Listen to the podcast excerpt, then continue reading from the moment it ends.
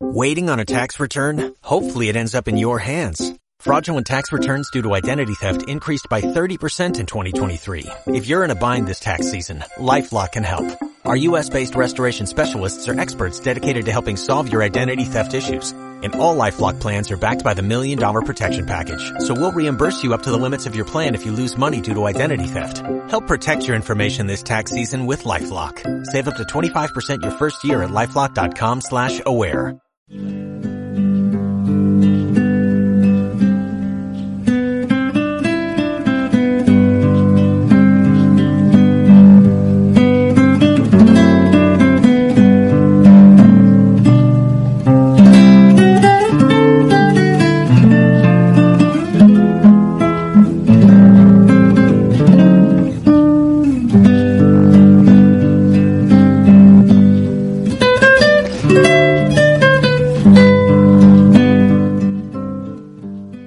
Más. Iván, la estrategia de mentir de este gobierno se cae tras el informe del Instituto Argentino de Mercado de Capitales. Los pone de cara al pueblo desnudo de verdades.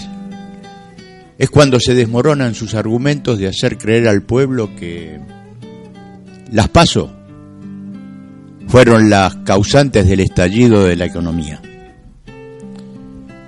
En la Bolsa de Comercio, 97 empresas líderes locales cotizan el precio de cada una, entregando un resultado, valor de mercado, que son el equivalente en el 2018 a 116 mil millones de dólares.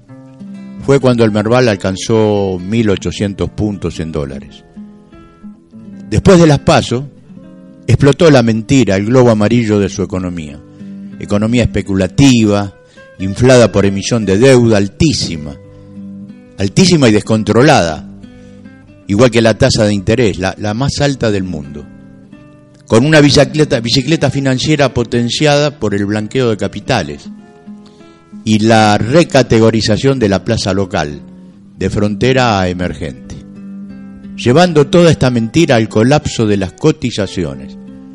Se fumó el capital bursátil, de 116 mil que hablábamos a 24 mil millones.